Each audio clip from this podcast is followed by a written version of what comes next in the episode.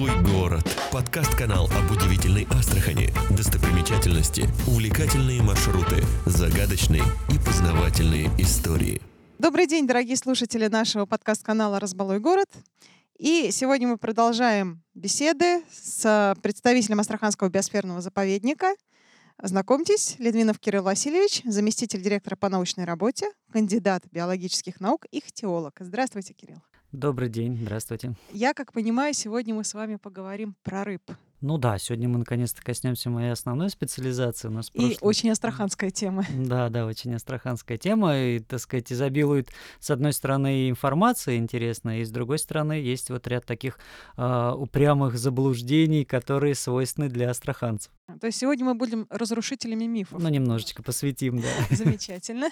Так, ну что можно сказать у нас э, про ихтиофаун? Если мы говорим про ихтиофауну Астраханского заповедника, э, видовой состав который немножечко меньше, чем э, всей дельты Волги, э, то надо сказать, э, что у нас обитает 62 вида. 62 вида рыб, причем один из э, видов буквально был в позапрошлом году новый обнаружен.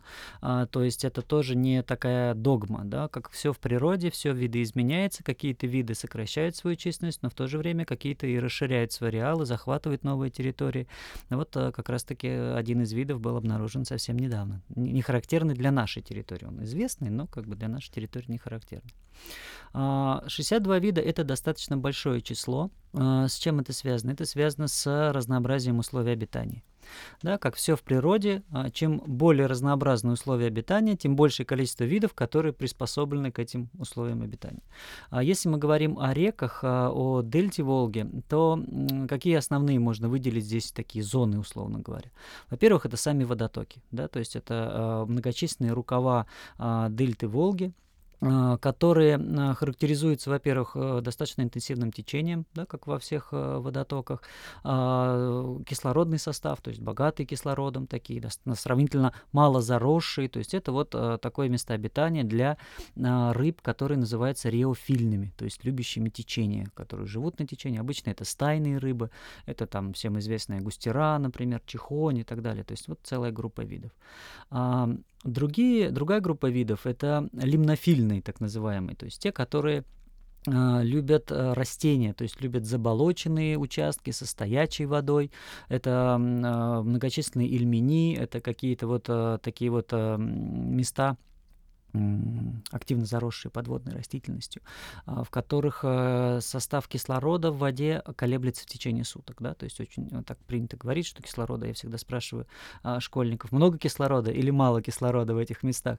Кто говорит много, кто говорит мало. А на самом деле он очень интенсивно меняется. Почему? Потому что мы все знаем про фотосинтез, да, про то, что есть дневная фаза фотосинтеза, когда выделяется большое количество кислорода. Но есть и ночная фаза э, фотосинтеза, в процессе которой растения поглощают кислород. И когда растительности, биомасса растительности очень большая, то за ночь они фактически весь кислород из воды забирают. И поэтому вот эта группа видов лимнофильных, они привыкают как раз-таки вот таким вот суточным колебаниям э, кислородного состава. А, ну, к ним можно отнести всем известного нам серебряного карася, линя, то есть вот так, такие виды сазан, опять же, во многом а, предпочитает такие места обитания. А, вот, и м, вот это две основные группы, да, и третья группа, которую можно выделить, из постоянно обитающих это так называемые рыбы морского происхождения. То есть достаточно большая группа видов, э, порядка двух десятков видов, э, которые в исторический период древности обитали, скажем так, в соленой воде, а потом адаптировались к жизни в пресной воде. В основном это бычки да, то есть многочисленные бычки, то есть это такие виды, которые, ну, обычно не попадают в поле зрения обычных людей, э, редко ловятся на удочку, но, тем не менее, они интересны с точки зрения видового обилия, разнообразия и так далее. Есть э, очень интересные виды, например, та же рыба-игла, например, да, то есть рыба-игла очень небольшая по размеру, э, с очень интересным способом а, размножения. То есть она является родственником как бы морским конькам. И способ размножения тоже весьма, весьма схож, в процессе которого самка откладывает оплодотворенную икринку в а, полость тела самца. И самец фактически вынашивает эту икринку до момента появления потомства. То есть даже вот такие виды у нас есть интересные. Ответственный отец. Да, да. Очень интересно. Достаточно большую группу видов у нас представляют э, так называемые э, проходные или полупрох... и, и полупроходные виды. То есть это те виды, которые большую часть жизни проводят вне дельты Волги, но, э, так сказать, используют эту территорию для нереста, либо для миграции на нерест. Да? То есть э, в этом и отличие между этими двумя группами. А проходные виды проходят как бы выше дельты Волги, это в основном осетровые, это сельди, которые нерестятся выше дельты Волги, которые а, ищут благоприятных условий для нереста где-то там. Они у них э, разные. Если мы говорим о басетровых, то это э, русло водотоков с галькой на дне.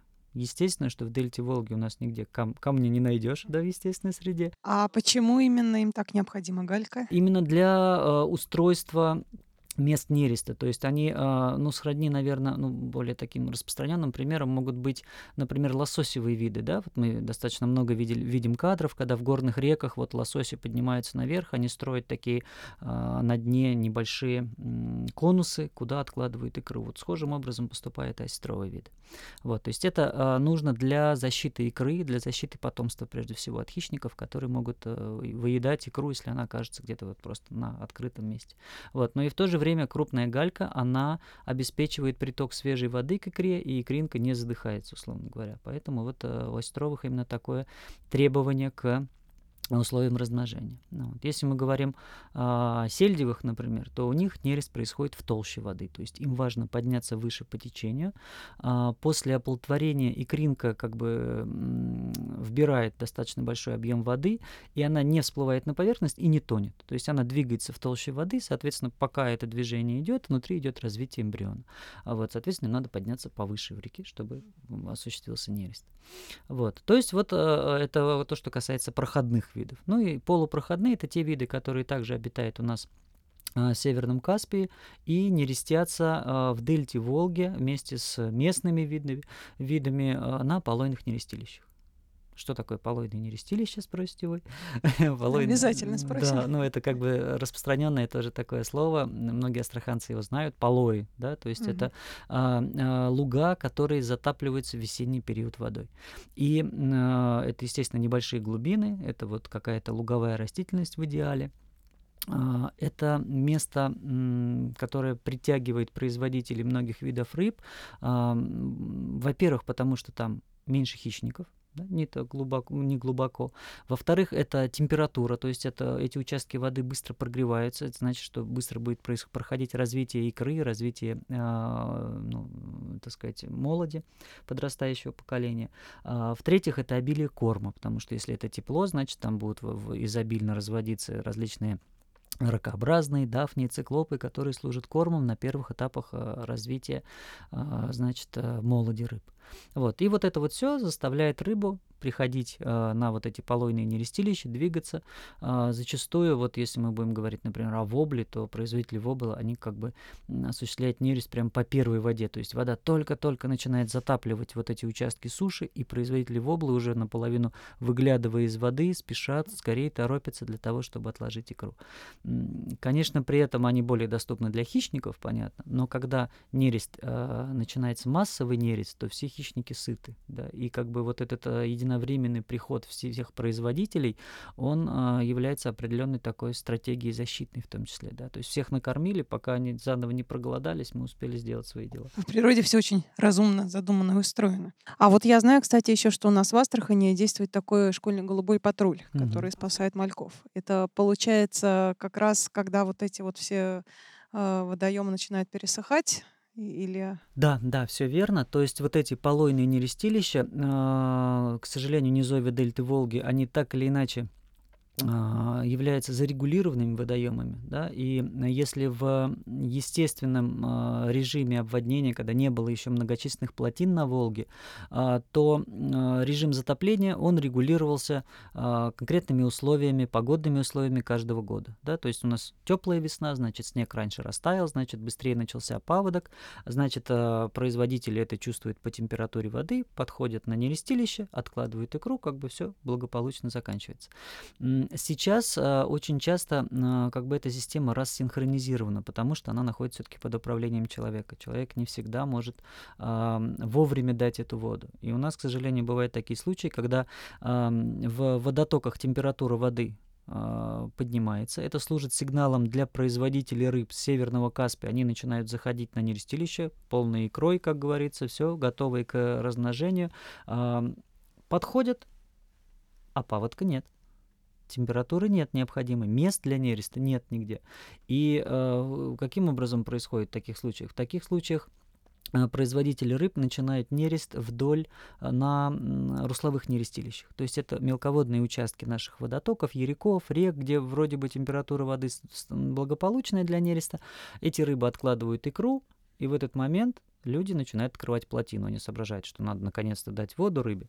А, приходит вода с плотины много, холодной, и вот этой холодной водой фактически вымываются та икра, те, те э, предличинки, которые вылупляются из икры, и, соответственно, они оказываются в реке. То есть они не на полое, э, условно можно так сравнить, как э, родильный дом, да, и, так сказать, вот... Э, город, условно говоря, да, то есть полой это вот такой родильный дом для рыб, где они должны появиться на свет а, без э, необходимости бороться с течением, с большим количеством корма, то есть спокойных а, таких вот стоячих водах. А, если они сразу попадают в речную экосистему, то, соответственно, их процент их выживаемости очень невелик, к сожалению. И вот здесь вот а, очень важная задача а, науки, соответственно, вот синхронизировать вот эти вещи, да, то есть понять, как, в какой момент необходимо давать воду. А, еще один, раз уж мы заговорили да, о нересте, еще одним немаловажным моментом является и продолжительность паводка. Да, то есть э, не только уровень воды, не только те площади, которые будут затоплены водой в весенний период, но и, соответственно, насколько они будут затоплены. Да? То есть нам нужно дать время, на время для того, чтобы производители отложили икры, чтобы произошло как бы эмбриональное развитие внутри икринки, чтобы вылупились предличинки даже, да, потом они превратились в личинок, личинки превратились в мальков, соответственно. Вот когда появится, уже формируются мальки, вот тогда они готовы для того, чтобы попасть в реку. Зачастую наш, э, наше половодье достаточно короткое. Оно позволяет, но не позволяет до конца развиться наши молоди рыб, и в реку попадают еще как бы, ну, слишком юные, скажем так, да, э, мальки, которые, э, ну, не все из которых могут выжить в этих условиях. Так? Вот. Общая схема как бы такая.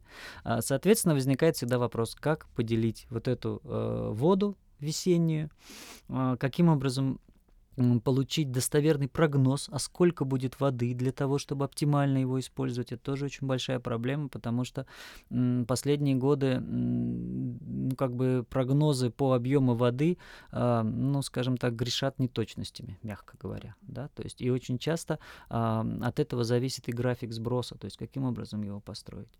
А, плюс еще надо понимать, что условия паводки и режим паводка, это же, он, так сказать, акцентирован не только и далеко не только на рыбу, да, это же и мероприятия там всякие по безопасности человека, да, чтобы никого там не затопил, ничего там не смыло и так далее. То есть это такая сложная межведомственная проблема, в которой рыба обычно остается в самом конце, и так как она ничего сказать не может, то, соответственно, она и страдает, как мы видим последние годы.